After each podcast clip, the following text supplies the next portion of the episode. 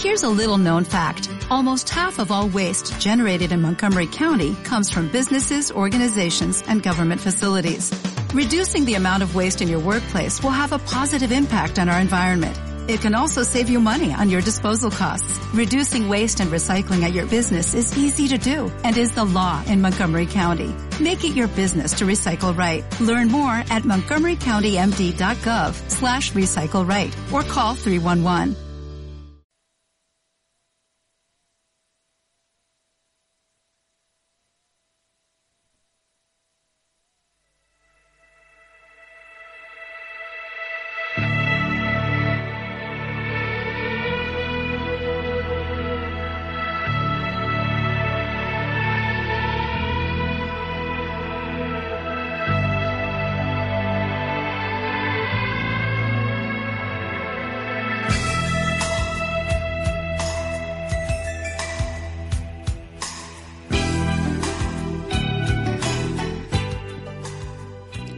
Buenas tardes a todos, todas y todes. Este es otro programa de María Feminista. Eh, perdón por la demora, principalmente que estamos con un pequeño problema que nuestra compañera Agostina Infante todavía no ha llegado. Así que bueno, voy a tratar de remarla solita hasta que llegue. Los títulos que vamos a leer hoy en sección noticias son Denuncian a la policía de la ciudad por balear a un joven frente a la embajada de Venezuela. Esto pasó en Buenos Aires. Y dice el, el joven este, baleado que fue un intento de fusilamiento. Martín de Agnese continúa internado en la clínica Basterrica donde le extrajeron del oído externo un casquillo y partículas de bala. Por otro lado, con aval del gobierno en el Conti bajaron la obra María Feminista, la censura celeste de la Virgen Abortera. Esta noticia nos estuvieron mandando muchos compañeros y compañeras, porque la verdad es que fue este, una casualidad que justamente esta obra en Buenos Aires, en la ex ESMA, también se llama María Feminista como nuestro propio programa, que en realidad nosotras no sabíamos cuando le pusimos el nombre, ¿no? Eh, por otro lado, la madre de Lucía dice que los médicos obstaculizaron el cese del, embarazo. Esto también es una nota de la Gaceta que vamos a leer hoy, que es una entrevista que le hicieron y que por primera vez la madre de Lucía, este, la niña de 11, de 11 años obligada a parir, eh, da detalles de, todo, de toda esa noche eh, que fue, digamos, un horror para ella y para su hija Lucía. por otro lado, también el debate alrededor del Día Mundial contra el Bullying y por qué es importante hablar de esta problemática. Hoy 2 de mayo es el Día Internacional contra el Acoso Escolar, así que también vamos a estar hablando de eso, que nos parece muy importante porque sabemos que es una realidad que se vive en todos nuestros eh, colegios y escuelas y que no, no da pasarlo por alto como si fuera que no es importante. Así que quédense ahí y nos vamos a un corte y ya, ya, ya volvemos. Vamos a esperar a la Agostina que está llegando. La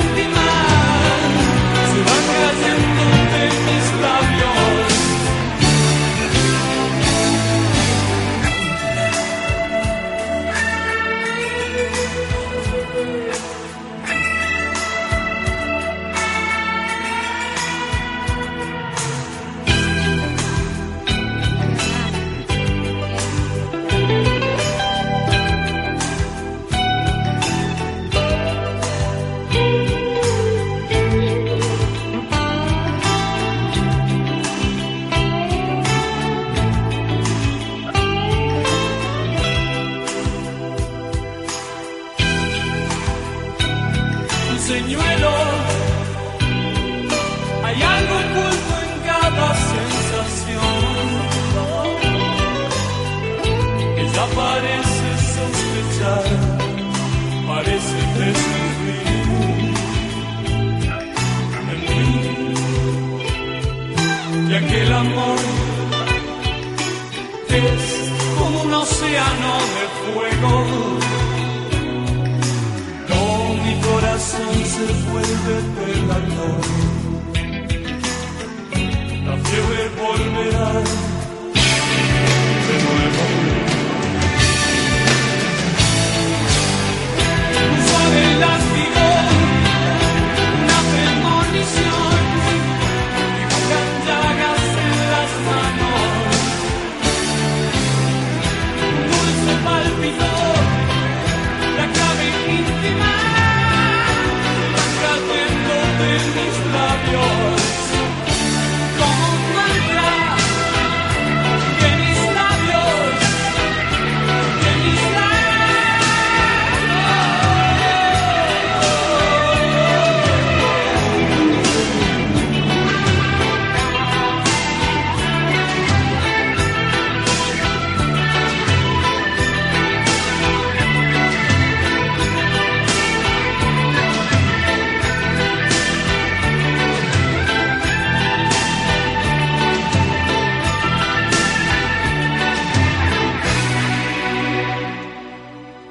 Volvemos con las noticias ahora para ampliar. Eh, acaba de llegar la compañera Agostina Infante. Disculpen chicos, hubo problemas técnicos, no va a volver a pasar. Siempre, siempre María Feminista con problemas técnicos, ¿cómo es la cuestión? bueno, empezamos con la primera nota que es de página 12, que es eh, habla, digamos, del intento de fusilamiento que hubo en la Embajada de Venezuela en Buenos Aires en donde cuenta que, bueno, uno de los cinco detenidos tras la represión que la policía de la ciudad desplegó el martes en la puerta de la Embajada de Venezuela sobre manifestantes que acudieron allí en apoyo del presidente Nicolás Maduro permanece internado luego de que un efectivo le disparara a un metro la cabeza y un casquillo de un proyectil le quedara alojado en el oído. Fue un intento de fusilamiento, le dispararon a la cabeza y de muy cerca, denunció el abogado Pedro Dinani, que intenta desde ayer que la fiscalía le permita convertirse en defensor del joven. Rodolfo Martín Diagnese es militante del Partido Comunista, junto a otros integrantes de esa y otras agrupaciones. Acudió a la puerta de la Embajada de Venezuela a expresar su apoyo a Maduro, que a esa misma hora le hacía frente a un intento de golpe de Estado que intentó liderar Juan Guaidó. Allí se cruzaron con ciudadanos venezolanos residentes en el país que habían acudido en respaldo de Guaidó. Según relató Martín a su compañera María Goboni, Hubo un entredicho entre manifestantes de uno y otro lado cuando la policía de la ciudad irrumpió con una feroz represión para desarticular la protesta chavista. Martín, como el resto de los manifestantes, estaba retrocediendo cuando recibió un disparo en la cabeza. Contó a este diario Dinani, abogado de la Liga Argentina por los Derechos del Hombre y apoderado del PC. Se estaba yendo porque había visto que a uno de sus compañeros lo estaban llevando detenido. Es ahí cuando un policía le dispara a un metro de la cabeza. Él cae y le sigue disparando en el piso. Completó Godoni. Los compañeros quisieron asistirlo, pero él mismo, el mismo efectivo, que Martín asegura que puede reconocer, también le disparó a ellos. Nada justificaba lo que sucedió, insistió la compañera de Agnese, en relación con el operativo feroz que desplegó la policía de la ciudad. Martín se estaba retirando, le dispararon, lo tiraron al piso y le siguieron disparando. Fue una situación totalmente excedida. No estaban queriendo frenar una situación violenta, la estaban provocando, concluyó. La policía lo detuvo ahí mismo, imputado por resistencia a la autoridad. Sin embargo, fue trasladado en ambulancia y con custodia al Hospital Fernández. De allí, por presión de la familia, fue trasladado a la clínica Basterrica, donde le extrajeron del oído externo un casquillo y partículas de bala. En el, último parte médico, a la compañera de Martín le informaron que el impacto no había dejado secuelas en el tímpano, pero no le ofrecieron detalles sobre el material de las partículas extraídas del oído. Permanece desde su ingreso en terapia intensiva, aunque su vida no corre peligro. Allí, integrantes de la célula policial que lo custodia intentaron durante la madrugada ingresar a la terapia intensiva para tomarle las huellas dactilares, pero el director de servicio lo impidió. Diagnes es uno de los cinco detenidos tras el operativo represivo de ayer. Él y otros dos más, Amancio Villalba y Daniel Fernández, militan en el PC. Los, los, restantes son integrantes del comedor Los Pibes, informó Dinani. El fiscal Eduardo Teresco, a cargo de la Unidad Penal Contravencional y de Faltas número 4, me lo está impidiendo ya que aún no dio la orden que se le asignase un abogado, contó a ese diario el letrado.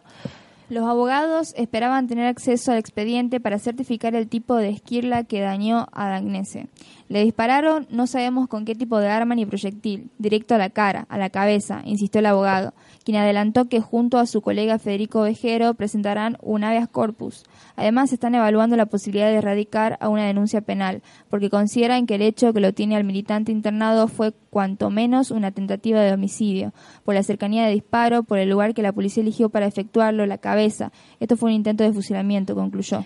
La Liga Argentina por los Derechos del Hombre, en tanto, radicará una denuncia contra las fuerzas intervinientes en el operativo por la brutal represión desatada durante la tarde del martes. Esto es claramente un famoso revanchismo, ¿no? Que la policía en sí está actuando como quiere porque tiene el permiso del Estado, o sea que tiene la total es como, es como se comporta la policía en todos los estados, son títeres más que nada de ellos. Totalmente, digo, digamos, son empleados de los oligarcas y de los empresarios. Malditos desclasados. que, que, claramente solo sirven para eso, ¿no? Para no no precisamente como pide la gente y escucho todo el tiempo para seguridad y para cubrirlos a ellos, a los bueno, si no son herramientas, a los ciudadanos comunes, no. Son, suelen ser herramientas para reprimir que, que tiene el Estado. No, Históricamente, o sea, históricamente en Argentina es una herramienta que tiene el Estado para, para, para reprimir a este tipo de, manifestaciones eh, populares y sociales, ¿no? Bueno, por otro lado también tenemos eh, la Virgen Abortera, que es la Virgen que se llama justamente María Feminista y que no lo sabíamos nosotras que se ¿Sabes llamaba. que no? No sabía. No, lo estoy leyendo justamente ahora. Ajá. Es, es, este, una obra que está en la ex ESMA y que la bueno la, la censuraron, la sacaron ¿Ah, sí? y la terminaron metiendo en una oficina. ¿Nos han censurado? Nos han censurado. Nos han censurado. No dejan a las Marías ser feministas. no, no las van a dejar. en otra nota también de página 12 Donde dice que los antiderechos se salieron con la suya. Con la ayuda de la Secretaría de Derecho Humano de la Nación, que actuó por omisión, finalmente la obra María Feminista, parte de la muestra Para Todes, Tode, tuvo que dejar la sala central del Centro Cultural Haroldo Conti y quedó encerrada en una de las oficinas del lugar. Así lo dispuso una medida cautelar generada por la denuncia de un grupo de abogados católicos antiabortistas. La cautelar entró en vigencia luego de que la Secretaría a cargo de Claudio Claudio desistiera de apelar la decisión. La curadora de la muestra, Kekena Corbalán, así como las artistas que aportaron obras a la muestra y las trabajadoras del Conti, denunciaron el hecho como un acto de censura. En todo el mundo se exhiben esta clase de obras, pero solo se censuran en lugares donde hay dictaduras. Esto no se censura en democracia, menos con la orden de una Secretaría de Derechos Humanos, advirtió la curadora.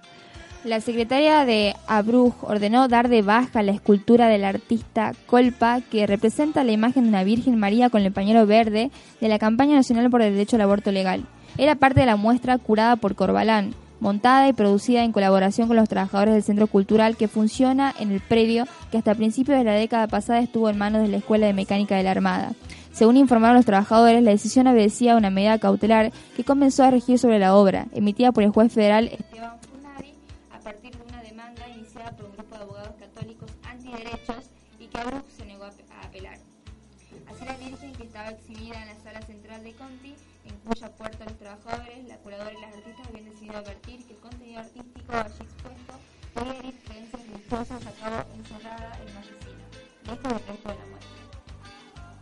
a puertas cerradas y con el ingreso prohibido para niños, niñas y adolescentes menores a 18 años, no se animan a sacarla, porque eso sería ya un acto de, de censura digno de, de los nazis. Pero la realidad es que al ser relocalizada en una oficina a puertas cerradas, fue desactivada la obra, evaluó Corbalán quien en el, el diálogo con este diario aseguró que jamás desobedecería la orden judicial. Pero sí voy a expresar mi repudio cuantas veces y por cuantos canales pueda, porque se trata de un ataque a la libertad de expresión. Sin embargo, recordaron los trabajadores del Conti que no es la primera vez que se censura una obra de- en la ex En octubre del 2017, por orden de Abruj, fue dada de baja una escultura titulada Ausencias de Jackie Simsolo y Adriana Albi en el Archivo Nacional de la Memoria porque remitía al caso de Santiago Maldonado. Al conteo de antecedentes trajeron también lo que sucedió con la muestra de León Ferrari en, la, en el Centro Cultural Recoleta en 2004. Entonces, a la presión judicial de grupos antiderechos para que sea dada de baja, sí se antepuso a la defensa del gobierno de la Ciudad de Buenos Aires. La verdad es que sabemos que es una censura total, pero lo que más me gusta es que dice que la muestra permanecerá en el Conti hasta el 26 de mayo. Hasta entonces prometen artistas y trabajadores del lugar que responderán a la censura con intervenciones realizadas de la sátira y el humor.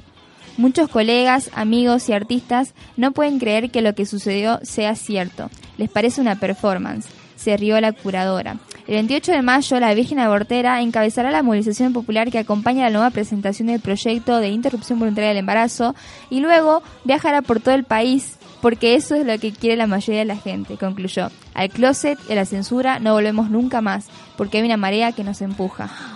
Una María feminista. que nos una. María, claramente sí. Mirá, la van a hacer peregrinar. ¿Sabes que no tenía idea? No tenía idea. Está espectacular, ¿o ¿no? Idea. sí, la verdad Yo recuerdo, sí. ¿te acuerdas que, iba, circuló? yo iba a un colegio católico, entonces siempre me daban una virgencita cada vez que... O sea, es como que la tenía en mi casa y después Sí. la tenía que pasar a la compañerita que mejor me caía. Claro. Sí. No, yo, yo recuerdo que, ¿te acuerdas vos el año pasado que circuló una foto que había una virgen en un bondi? Que le habían pagado un pasaje Ah, ¿sabes que sí? para Sí. transportarla. yo imagino que no harán ese papelón ahora también, digamos, me parece un montón. Pero bueno, la verdad que, que sí, ojalá que sí. la verdad que está espectacular la idea. Hay buenos memes después de esas cosas. así que y en sí. el caso que venga justamente la María Feminista, María Feminista de Trucha Radio estará ahí presente sacando fotos y tratando de hacer una entrevista a la María, que en realidad es una estatua, pero bueno. Claro, vamos es a una estatua de nosotras. ¿Qué vamos a hacer? Obviamente que le tenemos que hacer. Claramente O sea, sí. imagino va a ser una entrevista totalmente en silencio, así, con una Totalmente. estatua de... Horrible. Ahí, sí. Pero bueno, este, muy bizarro lo que estás diciendo, la verdad. Sí, sí, perdón.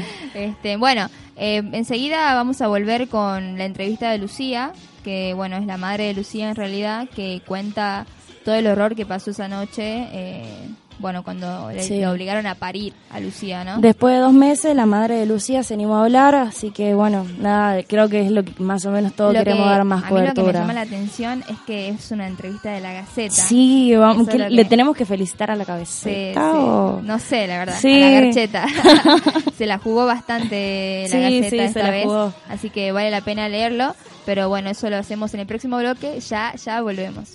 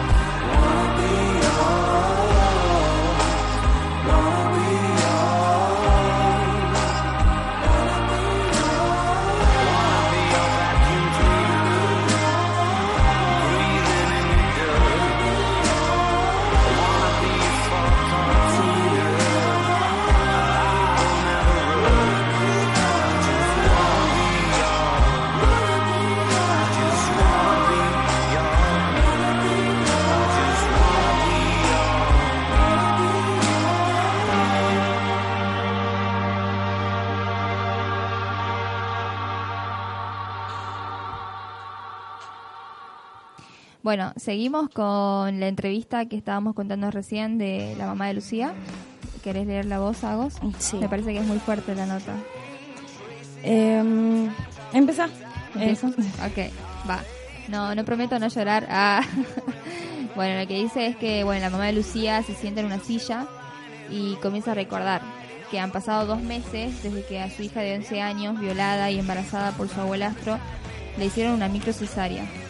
El caso movió a la estructura estatal y movilizó a militantes de los pañuelos verdes y celestes. Ellos habían pedido la interrupción legal del embarazo. Autoridades del Ministerio de Salud de la provincia negaron haberlas torturado, como fueron acusadas por organizaciones sociales. En diálogo con la Gaceta, Sol, nombre ficticio para proteger su identidad, dice que los médicos del hospital Eva Perón demoraron y obstaculizaron el aborto. Afirma que el titular del Sistema Provincial de Salud, Ciprosa, Gustavo Bi- Biglioco, la volvió loca, con su insistencia para que Lucía siga con el embarazo. Le decía que la niña se iba a morir si abortaba al bebé. Le pidió que aguante, hasta los siete meses de gestación. Le propuso adoptar y criar al bebé, y hasta construirles una casa. Estos son algunos de los conceptos de la entrevista que la madre de la pequeña concedió a nuestro diario. Yo primero había dicho que me iba a hacer cargo del bebé. Me dieron cuatro días para que vaya a mi casa y piense. Cuando volvíamos del hospital, mi hija me dice, no mamá, no quiero que vos lo críes, yo no lo quiero. Me puse a pensar, ¿para qué iba a venir una criatura al mundo si se iba a criar bajo un odio? Porque no era deseada.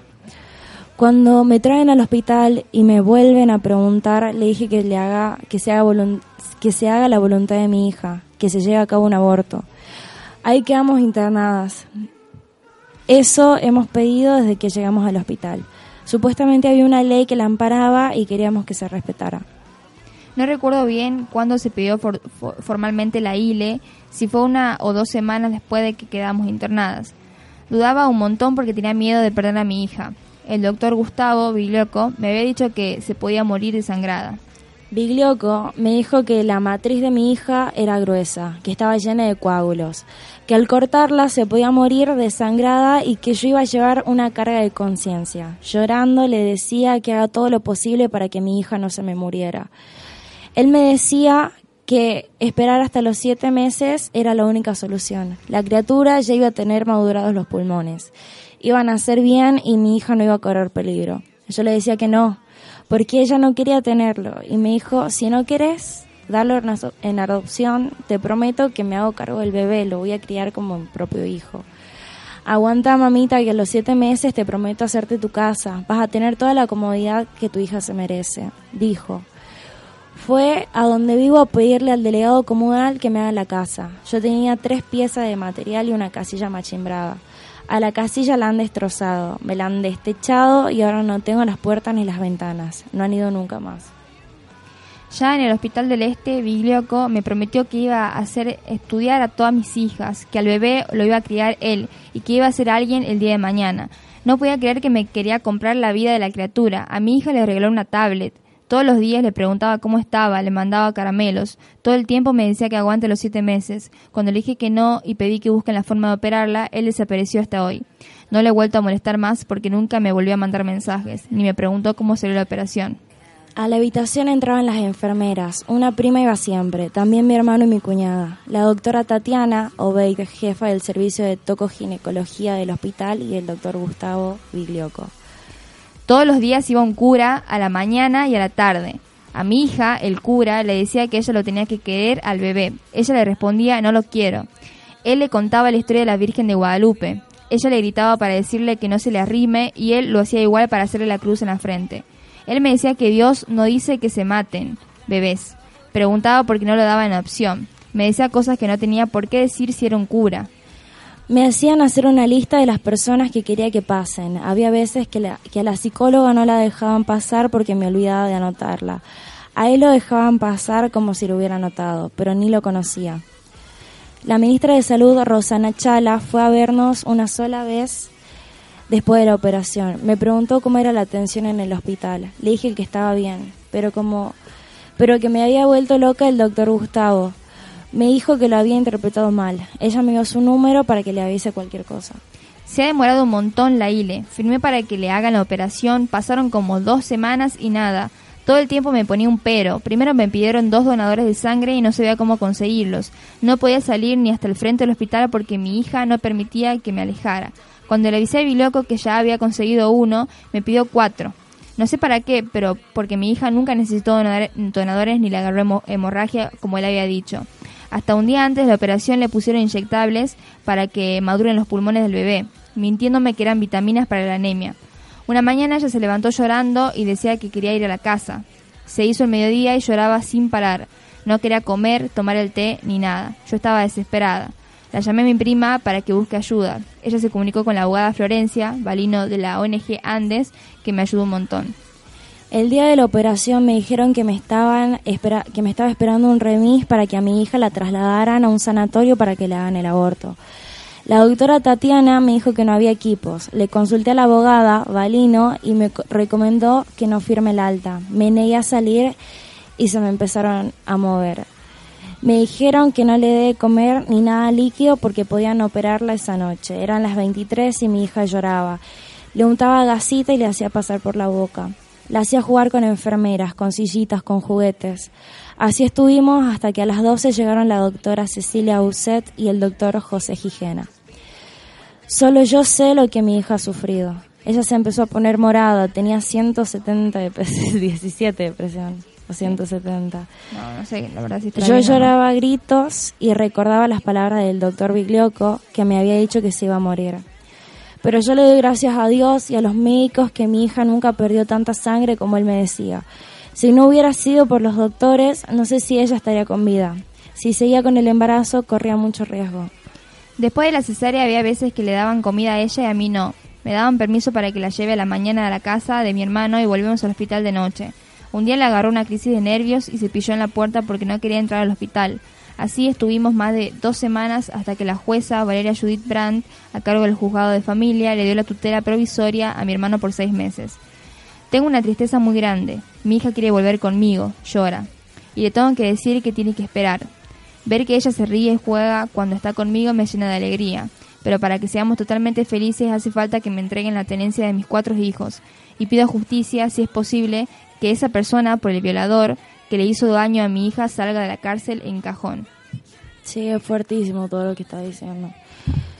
Realmente me sorprende todavía que la Gaceta haya sacado esta, esta nota, ¿no? Sabiendo que la, Gaceta siempre ha simpatizado con las marchas y las movilizaciones prohibidas, antiderecho, en realidad. Siempre, siempre el principal comunicador que tiene nuestro querido gobernador Juan Mansur, digamos. Sí, no solamente Juan Mansur, sino todos los empresarios oligarcas y sobre todo la iglesia, ¿no? Sí. Pero bueno, me parece que no, no se podía pasar por alto esta, esta situación y, esta entrevista, digamos, de la, María, de la madre de Lucía. Estoy, estoy con María todavía. Sí. Estoy como a todo el mundo le digo María, qué, qué impresionante. Este, bueno, una virgen ya. sí, una, total virgen. Evangelizadora. Evangelizadora, totalmente. No, bueno, volviendo al tema, este, nos parecía importante leerlo, ¿no? Porque no, no sé si habrá sido conocido a nivel nacional. ¿Sabes porque- que sí? Sí. Este, lo que yo estuve averiguando más que nada por redes sociales y todo eso es como que todo el mundo no, habla de Tucumán como el medioevo, porque básicamente Totalmente, sí, es la provincia más retrógrada del país, digamos. es como nos estamos por- comportando hace un montón de tiempo y la verdad que me da vergüenza leer todas las cosas que, o sea, no sé si que me dé vergüenza por decir, bueno, de yo habito ese mismo suelo de mierda, eh, pero sí, qué bronca de decir, qué culio, la verdad que todos estamos indignados. Viene lo tucumano, básicamente. qué culio, no podemos hacer nada contra esta mierda que tenemos, digamos. De buena. Sí. Sí, este, sí, la verdad que siempre ha sido muy conocida, sobre todo también por los representantes que tenemos. Sí. la senadora Sibelia de Pérez. Estaba candidata, a decir Silvia, los- sí. de candidata ahora a gobernadora, Sí. ¿no? ¿Cómo se llamaba el partido Juntos por la Vida, creo? Algo así. Sí, sí, es ella en un fondo celeste sonriendo como un ángel. Sí, sí, sí. Y las propagandas todas rosas. Yo la, Como- la- la adoro, la adoro. Es como... Y bueno, siempre digo que hemos sido conocidos por todos esos dinosaurios a nivel nacional. Es muy triste que en realidad no se conozca tanto la lucha que hay acá en Tucumán por parte de las pibas. sí, siendo que hay una feminista. resistencia increíble acá, digamos. Totalmente. Yo Sí. creo que una de las provincias que más resiste a este medioevo que convivimos todos los días. Bueno, resiste porque tiene que resistir demasiado. Porque, Sí. pero, o sea, yo creo que no solo tiene que resistir en el sentido de, bueno, sí, tenemos, creo que la provincia con más creyentes del país, sino también en el sentido de que este, tenemos una presión social Sí. eh, de no creyentes también que, que pega fuerte, Sí, digamos, lo- sí, como lo- por ejemplo en las escuelas, en los Sí. colegios. Es como que está está muy igualada esa vara, digamos. Totalmente. Es como que entre los dos hacemos una batalla con y nos Yo creo que por eso, bueno, en realidad por eso se Sí. crea Respal también, ¿no? Sí, volvemos a hablar de que si se quieren unir a la respalda. Si quieren militar Sí, en la son Respal. secundarias. Claro, que Sí. es la red de estudiantes secun- secundarios por el aborto legal, que se creó en septiembre del año pasado Sí. aproximadamente, para de alguna manera refugiar a las pibas que eran perseguidas y censuradas en sus colegios y escuelas. Sí, pibas que venían de, que podemos mencionar colegios. Totalmente, sí. No, pibas Sí. que realmente tenían mucho miedo y no sabían cómo defenderse en situaciones como, por ejemplo, que le pedían que se quiten el pañuelo. Claro, Situaciones claro. me parece como no solamente, ridículas. no solamente en las situaciones que tenían por el, por el aborto legal, sino entre eh, pibas que estaban en colegios católicos y le gustaban las pibas, y o sea, Claro, totalmente. Por ese lado también la censura. sí, sí, sí. Por la homosexualidad, digamos. Claro. Exactamente. bueno, este, cerrando el tema, eh, tenemos otra candidata también que es Mercedes Elizondo, que es candidata a vicegobernadora, Sí. eh, que recién nombrábamos a Silvia Pérez, no es la única mujer, hay otra mujer también que se está por postular de vicegobernadora por el, por la izquierda. Sí, le comentamos que lo comentamos, lo soltamos ahora. La soltamos ahora, Sí. la sorpresa la soltamos ahora, ya La fue. soltamos ahora que la semana que viene le vamos a hacer una entrevista a Mercedes Lizondo. Claro, que es la candidata por parte, que está con Osatinsky, por Claro. parte del Frente de Izquierda. Exactamente. Así que no se pierdan esa entrevista la semana que viene porque yo creo que va a estar espectacular Sí. con la compañera de Mercedes Lizondo. Nos va a venir a contar Re sus, compañera es la Mercedes nos va a venir a contar sus propuestas y demás como, como vicegobernadora. Bueno, nos vamos a un corte. Este, ya volvemos para hablar del Día contra el Acoso Escolar, que nos parece muy importante.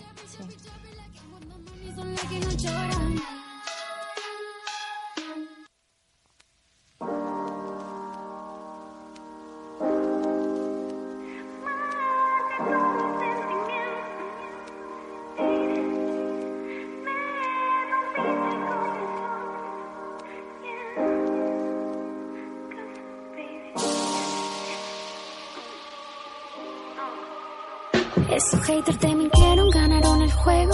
Sola me dejan tener por un par de agujeros.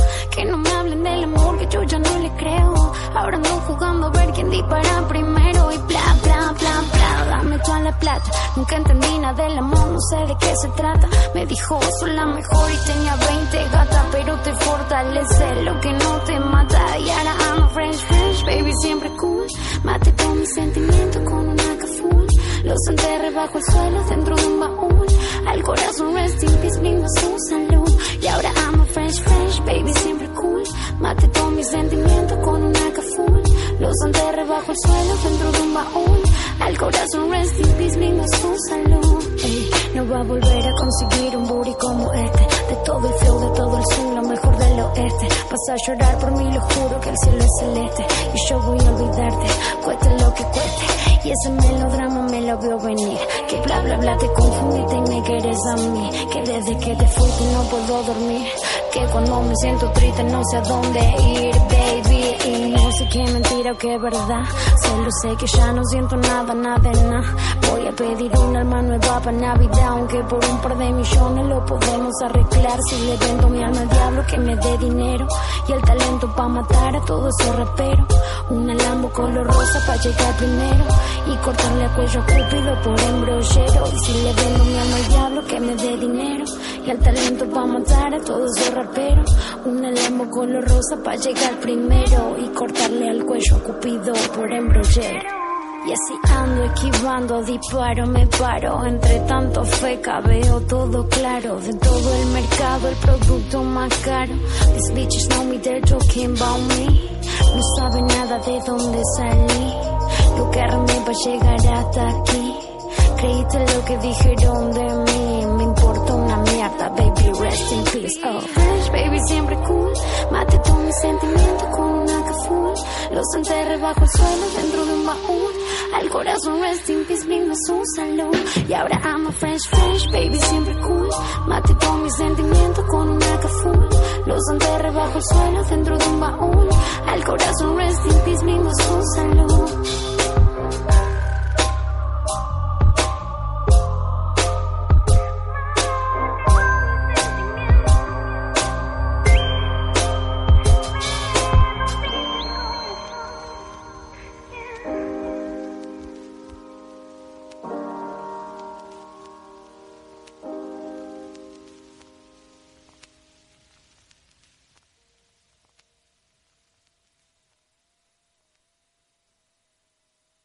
Otro día también que queremos conmemorar que fue el que no.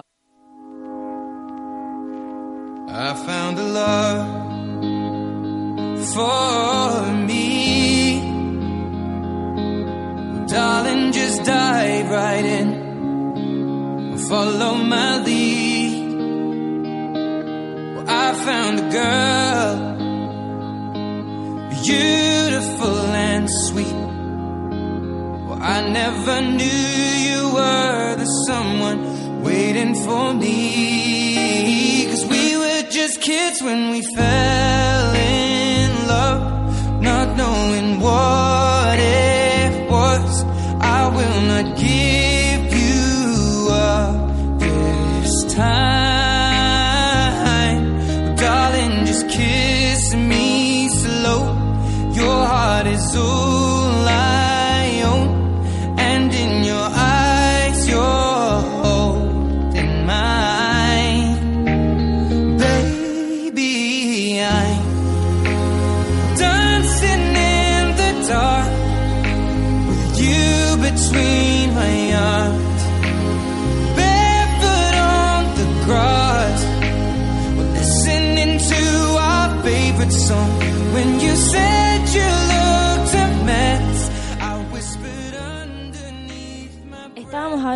que se celebró el Día Internacional contra el acoso. recordó.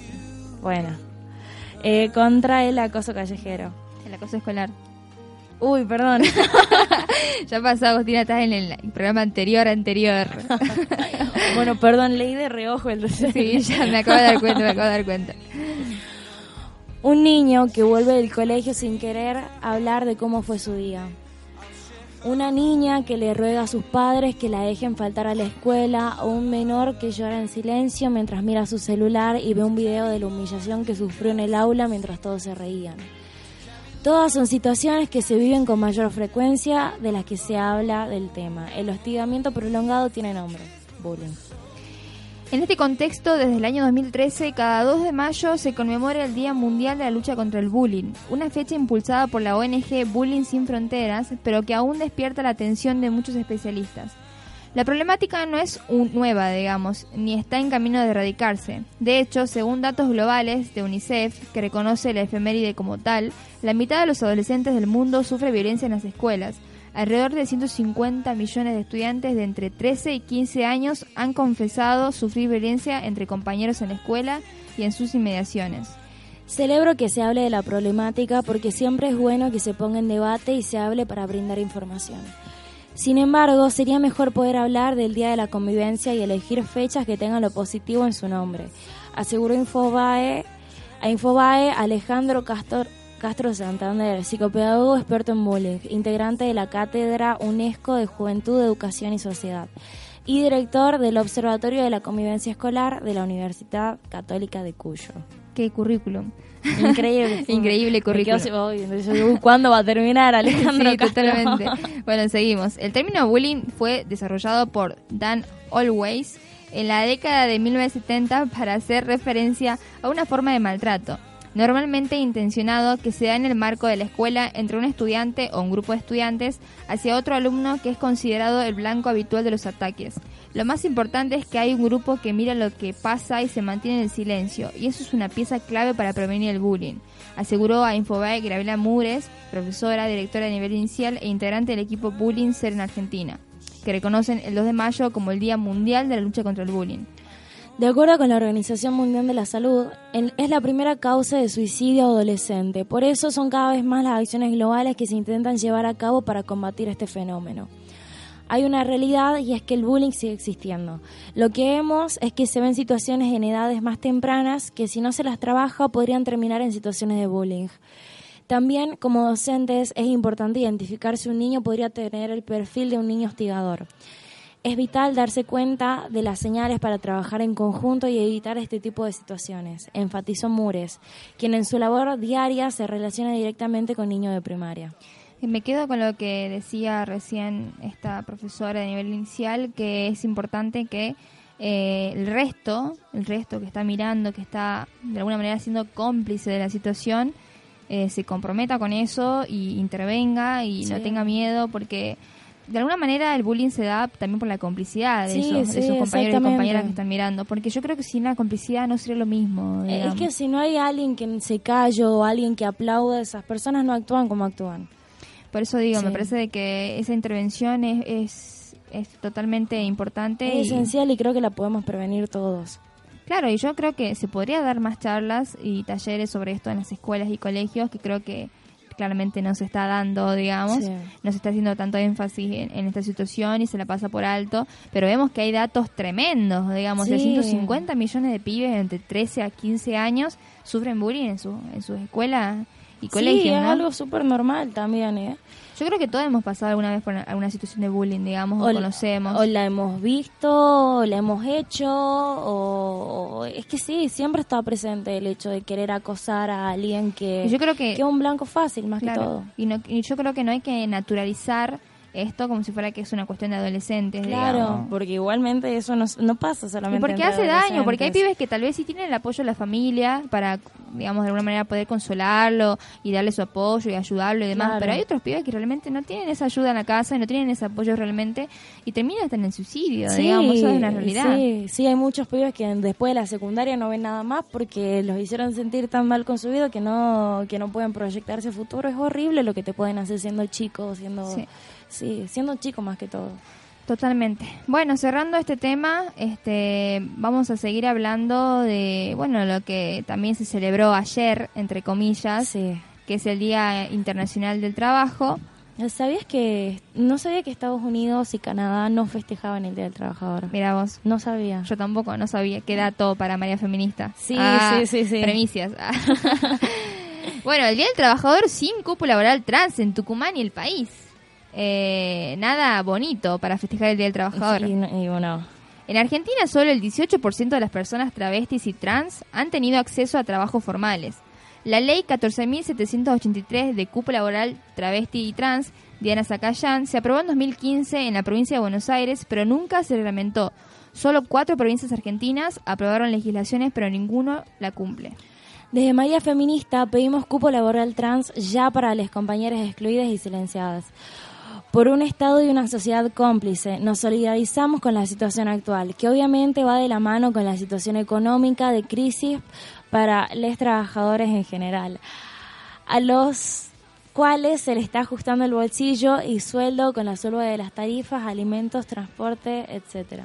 Claro, no solo, no solo digamos se vivió un día del trabajador feo y violento para la, Sí. los compañeros trans y travestis, sino también para el resto en general, que la están pasando realmente muy mal. Yo creo que no hay que festejar absolutamente nada porque es un momento del, digamos, es yo creo un día para luchar, para resistir, para movilizarse y para organizarse entre todos los trabajadores para poder de alguna manera derrotar este gobierno que le está pegando muy fuerte a, a todos los ciudadanos argentinos. Pero hablando de, eh, De la temática trans. de la temática eh, trans, exactamente. En el día miércoles en la madrugada, un compañero, Lucas Ariulo, sufrió un ataque eh, a la salida, yendo a su casa y bueno, le pudimos hacer una entrevista. Fue horrible todo lo que le hicieron.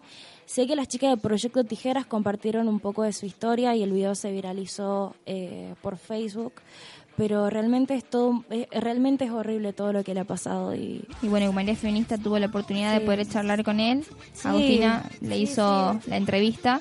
es mi Y- amigo, yo estuve con él el sábado. Claro, exactamente. sí.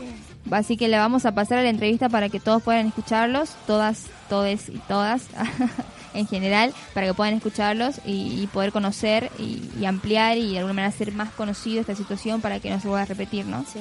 Así que ahí va la entrevista.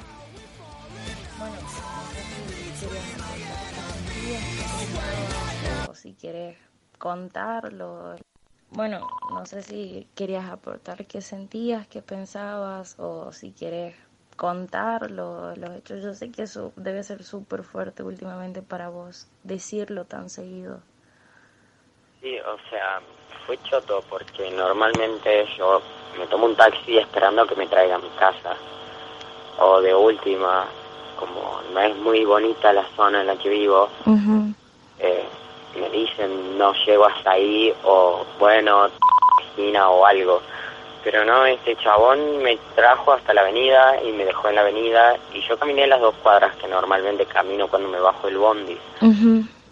no es obviamente esperando a que no me pase nada ni ni mucho menos imaginándome que me pueda llegar a pasar algo y bueno y fue que estaba llegando a la esquina de lo que me faltaba una cuadra para caminar hasta mi casa y ahí apareció una moto con tres chavos bajaron dos.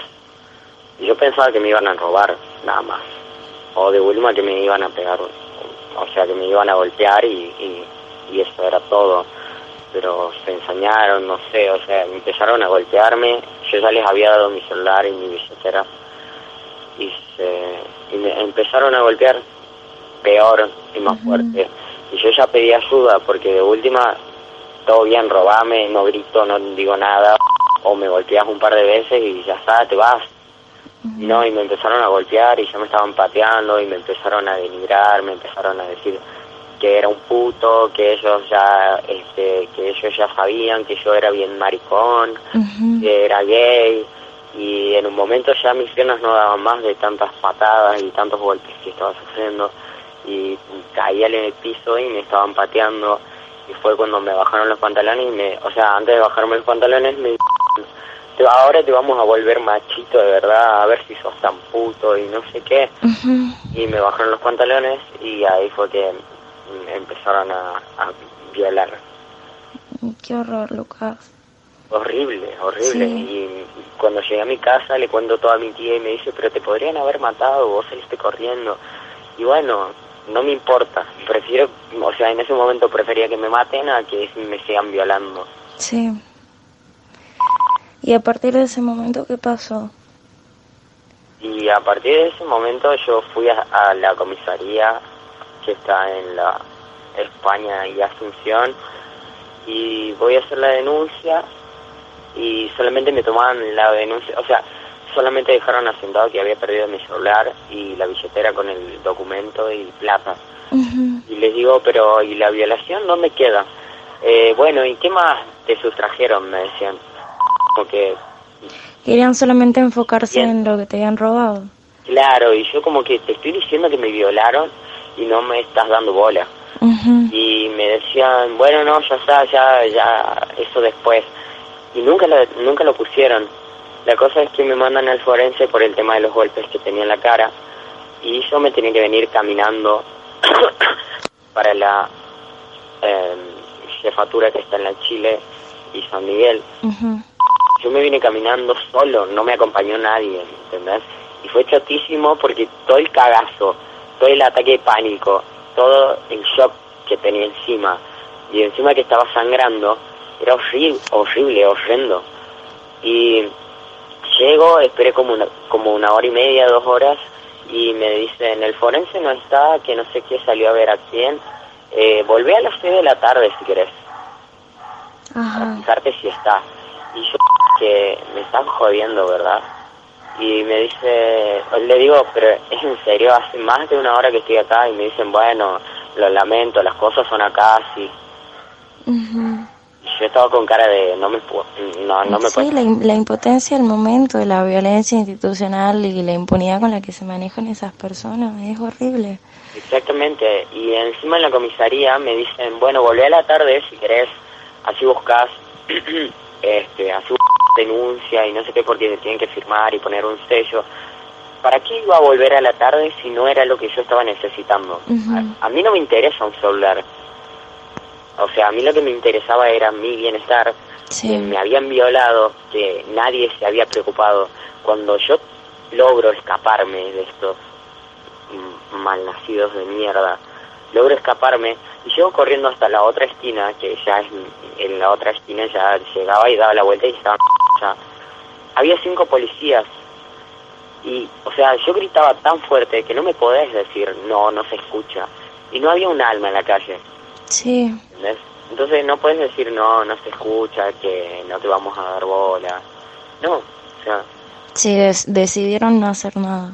no, y no, o sea, decidí ni, ni siquiera acercarme a decir, mira, pasó tal cosa, porque los chabones de la moto se tomaron el palo al toque. O sea, cuando descubrieron de que no tenía pene, parece que les dio bronca y, y ahí fue cuando agarraron un palo y me, me empezaron a, a- a dar y yo como que mm, no quería ni siquiera mirar. Sí, Y bueno, hoy ya fui, hablé con la doctora Fabiana Reina, eh, ella me tomó los datos para hacer la denuncia, para elevar el, el pedido en el Estado y todo lo demás. Y bueno, y este, me hicieron, me hizo lo que es el tema de, ¿cómo se dice?, la inspección, revisión y eso. Y bueno, supongo que es eso, más que nada. Y a partir de ese momento, ¿cómo te sentís? Ahora me siento mejor porque me pusieron todas las vacunas, o sea, me pusieron vacunas por las dudas, no sé, que sea que, que pueda llegar haber contraído o lo que sea. Sí, Entonces, obviamente ya me siento más tranquilo y más seguro, pero seguro en el sentido de que mm, no me voy a morir por mm, alguna enfermedad o lo que sea que me puedan haber. sí, pero no te sentís seguro cuando claro. caminas por la calle y todas esas cosas. Claro, exactamente. Y- Y, bueno, supo- o sea, estoy más contenido, eh, era lo que necesitaba. La doctora fue la primera persona que me dio un abrazo desde ayer, para que te des una idea. O sea, muchas personas me dijeron, voy a tu casa, te quiero ver.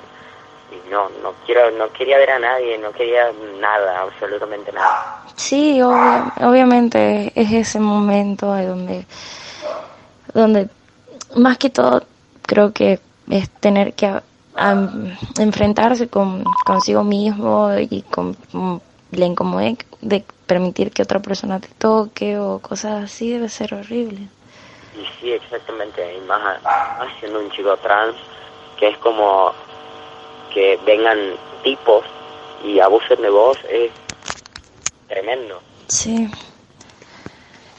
Y después de eso, emocionalmente, Emocionalmente estoy destruido. No, para eso ya no tengo paz. Para eso ya no tengo ni siquiera explicaciones de cómo estoy.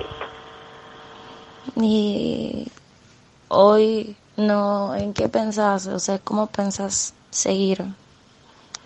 ¿Seguir en qué sentido? ¿Seguir o qué, o qué crees que pase? O, o si... No, pienso seguir o sea, ahora mi vista está como más en primera persona, si bien ya siendo un activista y luchando por los derechos de todas las personas del colectivo, eh, ahora más que nunca, siempre eh, dando la cara más que antes y ahora viviendo en primera persona los actos de violencia y los ya sea institucional y, y de personas X. Sí, la violencia social. Lucharla y lucharla para que sea justicia y no solamente por mí, justicia por todas las personas, mujeres, hombres, niños, niñas que son violadas, violentadas y que no consiguen justicia y bueno, eso es lo único que quiero. Bueno, espera, ¿te parece que corte la entrevista ahora? Sí. Dale. Sí, a partir de ese momento. Sí.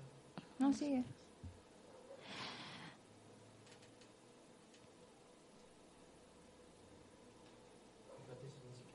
No, no, nosotras hablamos.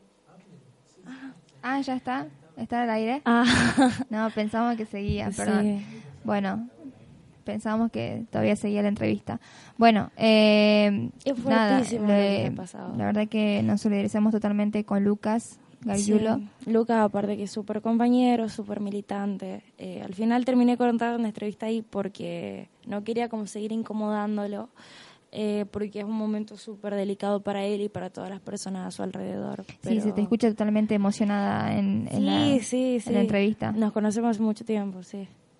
Claro. Bueno, le agradecemos que haya compartido esto con María Feminista, Sí. que haya tenido la fuerza y la valentía para hacerlo. También me pidió que, o sea, nos dio las gracias nos- a nosotras también por el hecho de que recibió muchísima, eh, o sea, muchísima repercusión por parte de todas las, la- las compañeras, los compañeros que están siempre pendientes del feminismo, de la, del, del colectivo LGTB y nos agradecía como medio, digamos, para que le demos un espacio, para que cuente lo que le ha pasado. Y bueno, como medio alternativo también nos solidarizamos con él y queremos darle toda la visibilidad que no se le pueden dar en un medio convencional.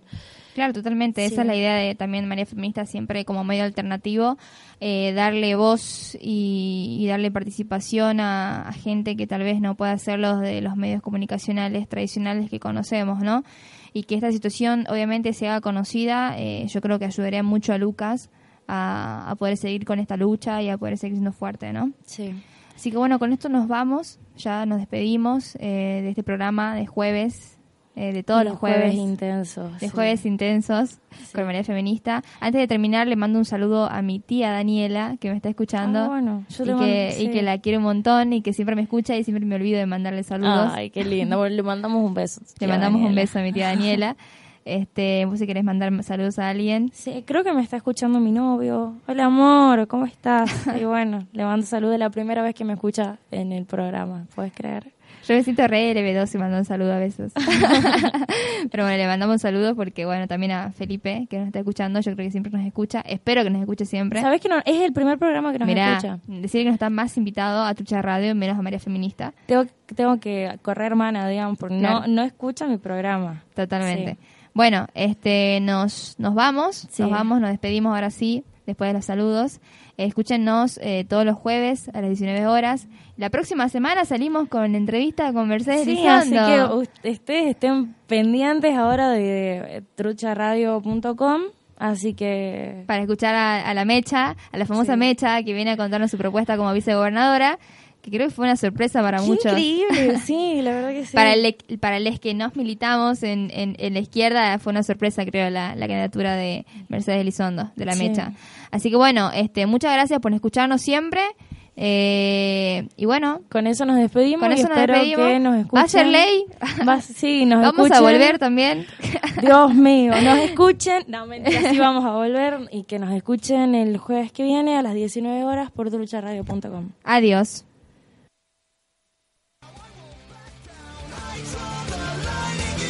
Esta compilación, como había Es gracioso nuestro